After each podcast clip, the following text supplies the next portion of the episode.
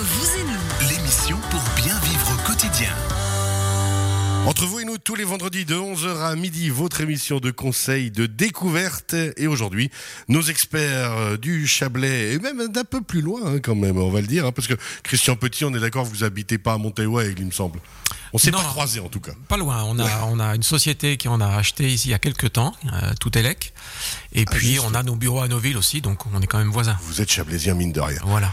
Christian Petit, on rappelle CEO de Rendement d'énergie. On va parler avec vous de la transition énergé- énergétique avec les entreprises, le rôle justement que vous jouez par rapport aux entreprises dans cette transition énergétique. Décrivez-nous un petit peu justement quel investissement, comment ça se passe ce processus. Les entreprises viennent vers vous, vous demandent de l'aide, comment vous fonctionnez?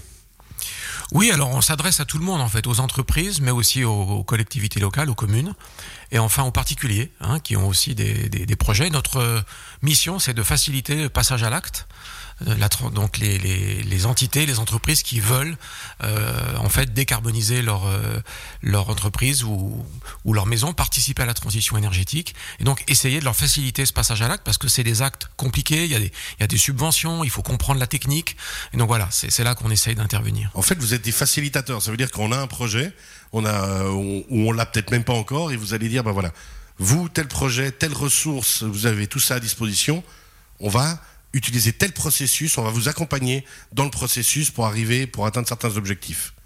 Exactement, on essaye de se mettre euh, toujours davantage à la place du client, d'apporter une solution complète, c'est-à-dire non seulement bien sûr le conseil, l'installation, la maintenance, mais aussi le financement, qui est important notamment pour des, clients privés, parce que parfois, pour mettre une pompe à chaleur dans une maison, c'est plusieurs dizaines de milliers de francs, hein, même avec les subventions.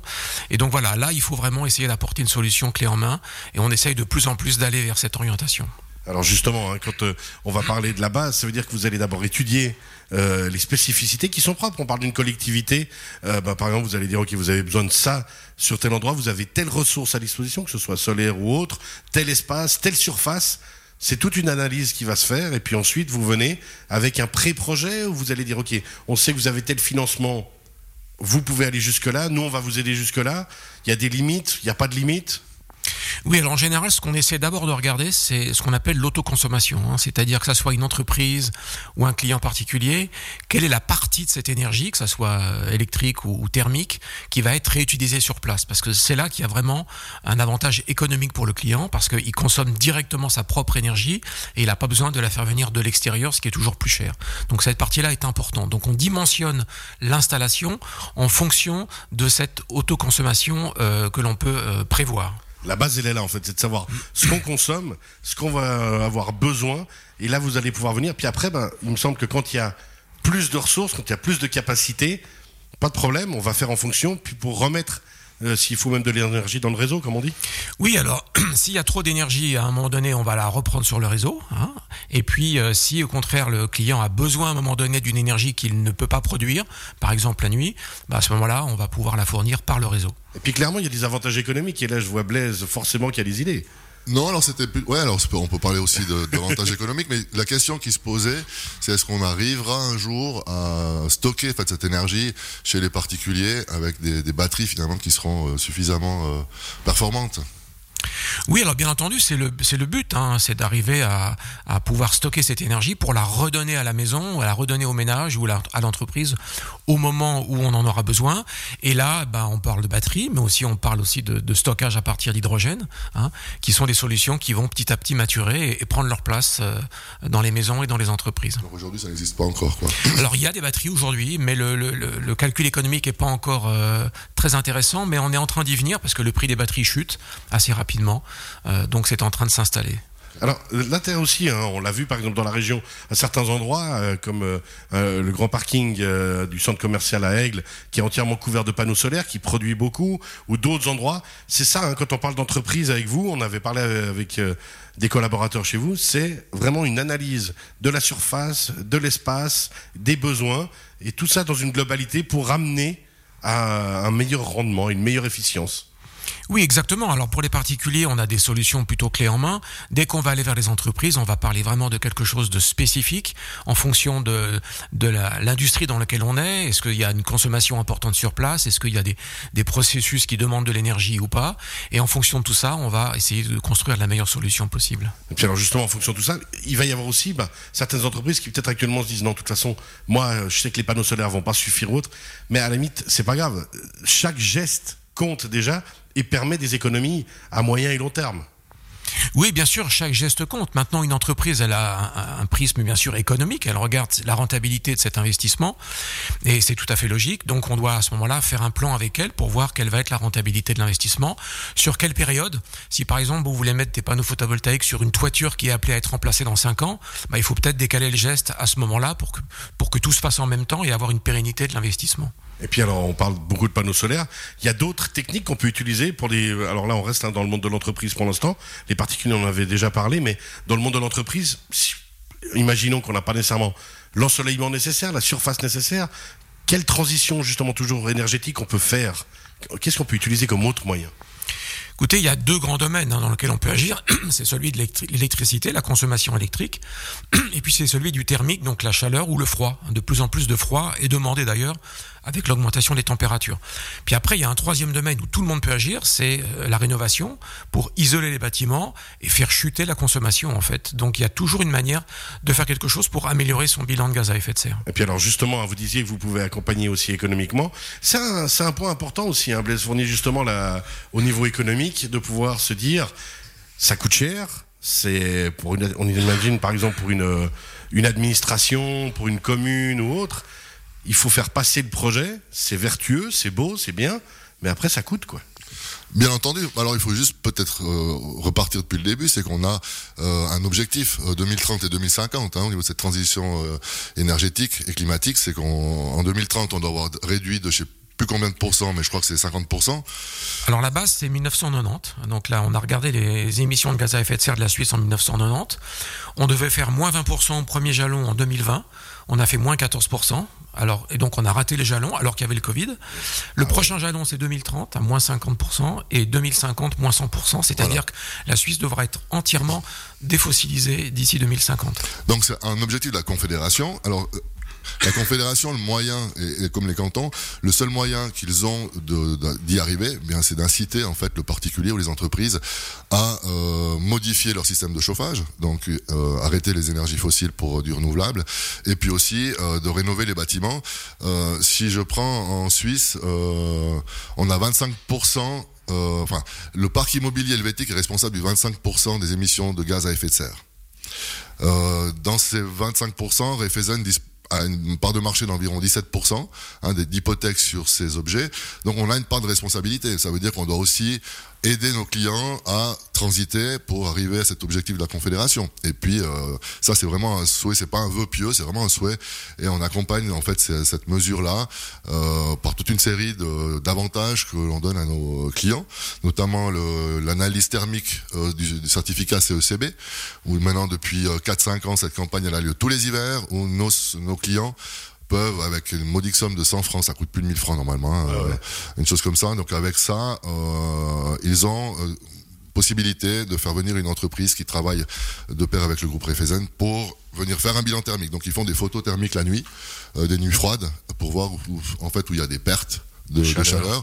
et voir en fait si l'enveloppe hein, doit être refaite ou les fenêtres, etc. Donc ça c'est un des premiers pas. On en discutera peut-être tout à l'heure pour la suite. Alors justement, hein, Christian Petit, ces analyses-là. Idem en entreprise. Vous parliez de rénovation, de structure de bâtiments. C'est exactement ça. C'est euh, le fameux CECB dont on parle souvent, l'analyse énergétique des bâtiments. Là aussi, ça paraît euh, tout simple, mais en fait, ça a une importance essentielle. Quand on a un bâtiment bien isolé, forcément, on le chauffe moins, donc forcément, on dépense moins. Absolument, tout est dans tout et, réciproquement. Donc euh, un bâtiment bien isolé, c'est un bâtiment euh, déjà quand c'est bien fait où on se sent mieux, on a une consommation énergétique qui baisse et on participe euh, aux objectifs que Monsieur Fournier vient de nous expliquer. Ouais, justement, parce que faut quand même imaginer, vous l'avez dit, hein, Christian Petit, on a loupé le coche 2020, on devait être à 20, on est à 14, et, et puis les chiffres sont vraiment pour 2030 et 50 très importants. Blaise, vous l'avez dit. Il faut pas, je crois qu'il faut pas oublier le but de tout ça, hein, parce que sinon on peut Ouais, se dire pour- pourquoi on a ces objectifs-là. Il faut bien voir que la, la- la problématique climatique, c'est pas une question d'opinion, hein, c'est c'est une vérité scientifique. Aujourd'hui, il y a un consensus scientifique. Donc, on a, si vous voulez, avant le début de l'ère industrielle, donc euh, dans les années 1780-1800, on avait à peu près 280-300 parties de, de CO2 ou de gaz à effet de serre par million. C'est la mesure que l'on fait. On est monté petit à petit avec l'ère industrielle. Aujourd'hui, on est à peu près à 420 parties par million. hein. Moi, j'ai installé hier un, capteur de CO2 dans ma, dans ma chambre. Bon, ben voilà, je suis à peu près à 400, 450 parties par million. Ça se mesure.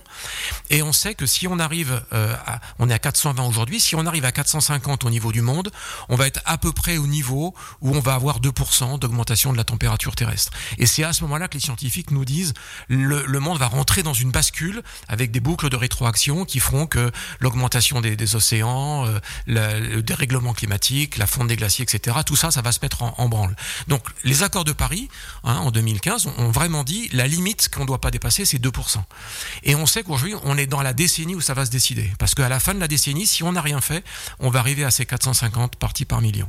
Et donc ce combat qu'on mène, les objectifs de la Confédération qui disent décarboniser avant euh, 2050, c'est pas par hasard. Ces objectifs sont là pour respecter les accords de Paris qui eux-mêmes, en consensus scientifique, nous proposait de ne pas dépasser 2, degrés. Et si on va au-delà de 2 degrés, et on parle aujourd'hui, malheureusement, les experts du GIEC parlent de 4, 5 degrés en, en 2100, à la fin du siècle, si on continue sur cette trajectoire, là, on rentre dans une situation qui sera incontrôlable, avec à peu près la moitié du globe qui sera invivable, avec des, migrants climatiques par dizaines de millions, et là, on rentre dans un système qui est vraiment pas agréable pour nos, petits-enfants et nos arrière-petits-enfants. Donc c'est maintenant, on est la dernière génération qui sait et qui doit agir, parce qu'après, elle saura, mais elle pourra plus agir, avant, elle savait pas et elle agissait pas. C'est essentiel ce que vous dites. hein. Vraiment important à répéter ce message-là. On l'entend souvent. Venant peut-être aussi de votre bouche, c'est d'autant plus intéressant et à marteler parce que sinon ce sera Mad Max tout simplement. Quoi. Faut vraiment se le dire. Oui, ça peut être très compliqué. Les prévisions sont, sont pas très bonnes. Donc c'est pour ça qu'on revient après au quotidien dans ces petits gestes qu'on décrit. Et là, euh, chacun doit passer à l'acte, en fait, puisque euh, la thématique climatique, on, on voit bien qu'elle est planétaire et qu'on est tous des émetteurs de CO2. Il faut le rappeler. Le Suisse émet en moyenne 14 tonnes de CO2 par an par habitant, ce qui fait de nous un des pays les plus pollueurs de la planète en termes de CO2, hein, puisque c'est normal. Les pays les plus riches polluent le plus parce que vous Parce avez qu'ils consomment, parce qu'ils éclairent, parce qu'ils chauffent. voilà, les grandes sources de- d'émissions de, gaz à effet de serre, on on vient de le dire, c'est le bâtiment, c'est la mobilité, hein, donc la, la- la combustion de nos véhicules euh, thermiques. Ensuite, c'est notre alimentation, hein, qui euh, émet aussi des gaz à effet de serre, notamment à travers les, les- les- le bétail.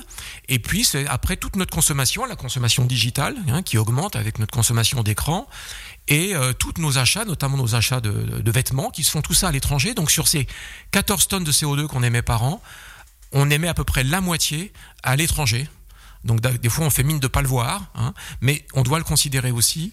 Nous exportons beaucoup de nos émissions par, euh, enfin nos importations en fait génèrent des, des, gaz à effet de serre à l'étranger. On rappelle que ça fait à peu près maintenant deux semaines ou trois semaines qu'on vit à crédit hein, en Suisse euh, au, niveau de la, au niveau de la consommation énergétique de la planète.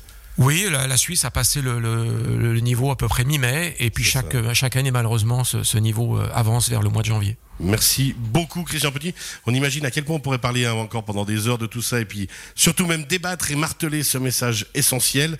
Mais merci beaucoup d'avoir abordé le sujet avec nous aujourd'hui. On rappelle, vous êtes le CEO de Romand d'énergie, romand-énergie.ch. On a parlé transition énergétique, entreprise particulier et on a même dévié beaucoup plus loin de manière beaucoup plus intéressante. On rappelle qu'on retrouve euh, cette chronique en podcast dans quelques instants sur radiochablais.ch. Joël, ça va? Bon, vous, C'était très intéressant. Je- vous, vous êtes un exemple, parce que de toute façon, vous êtes un- tout le temps à vélo ou en course à pied, vous ne coûtez rien à la planète. C'est pas vrai, je suis pas sûr que mon bilan carbone soit si bon que ça, mais effectivement ça fait réfléchir quand on entend parler comme ça. Quand on et, entend ces et chiffres. on doit vraiment prendre conscience. Et, mais voilà, on- notre mode de vie des fois, il faudrait changer des habitudes qui sont difficiles à changer, je pense. Effectivement, merci. Il y a beaucoup. des efforts à faire, vraiment. Christian Petit, vous restez avec nous pour la troisième partie d'émission. On va retrouver Blaise Fournier, tout va bien? Absolument. On va rester un petit peu dans le même sujet, hein, si vous êtes d'accord, Blaise. Totalement, ouais. À tout à l'heure.